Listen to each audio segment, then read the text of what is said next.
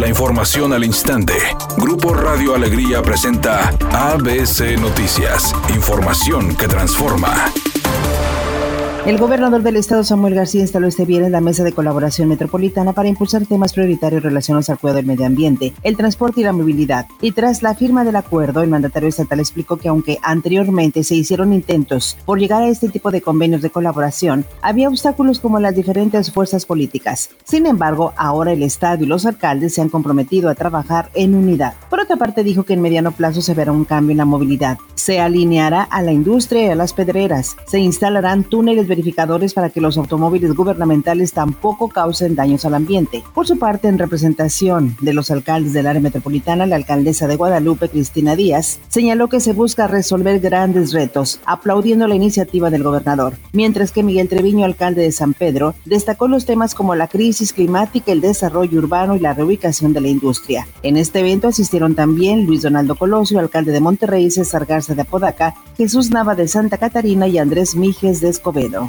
El presidente López Obrador llamó a los consejeros del INE cumplir con su responsabilidad legal y moral y les pide que no pospongan la realización de la consulta ciudadana para la revocación de mandato programada para el mes de abril, porque dijo es un acto de democracia participativa que no debe desaprovecharse. Y que siempre el pueblo tenga las riendas del poder en sus manos. Te portaste bien, te apoyamos para que sigas. Te portas mal, para afuera. Deberían de estar promoviendo los del INE este método democrático.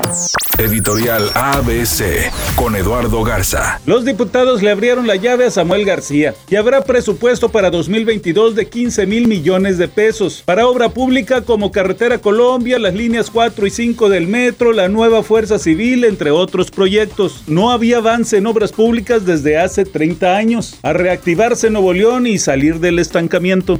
La lucha por el título de Liga MX femenil arranca esta noche, cuando Rayadas y Tigres disputen a partir de las 9 el juego de ida en el Gigante de Acero. Los mejores equipos del Grita México Apertura 2021 se ven las caras en la lucha por el campeonato, pero solo una escuadra podrá dar satisfacción a sus aficionados. La final regia comienza a ser ya un clásico navideño en el fútbol femenil en México. Será la quinta edición del clásico regio en duelos decisivos por el título. Se trata de una final que puede ser histórica, ya que Eva Espejo, directora técnica de las Azules, podría convertirse convertirse en la primera entrenadora en lograr un título en la Liga Femenil. Por su parte, Roberto Medina va por su tercera corona al frente de las felinas. Otra vez se armó todo un caos en los escenarios de Broadway debido al COVID. Resulta que actores de diferentes puestas en escena han dado positivo al virus, por lo cual los teatros han tenido que bajar el telón, pero solo ciertos días y algunas producciones. Todavía hay obras de teatro que se pueden disfrutar en aquel lugar. Sin embargo, por precaución, ha habido producciones que han preferido parar y volver hasta el año entrante.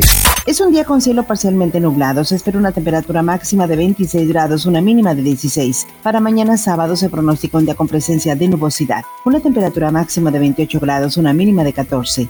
La actual en el centro de Monterrey, 23 grados. ABC Noticias. Información que transforma.